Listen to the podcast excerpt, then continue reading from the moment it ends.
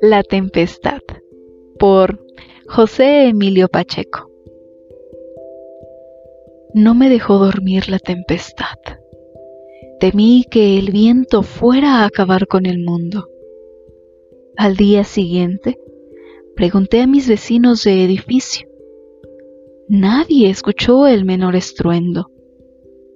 Por la tarde, hallé el origen de mis temores había dejado abierto un mínimo sector de la ventana corrediza.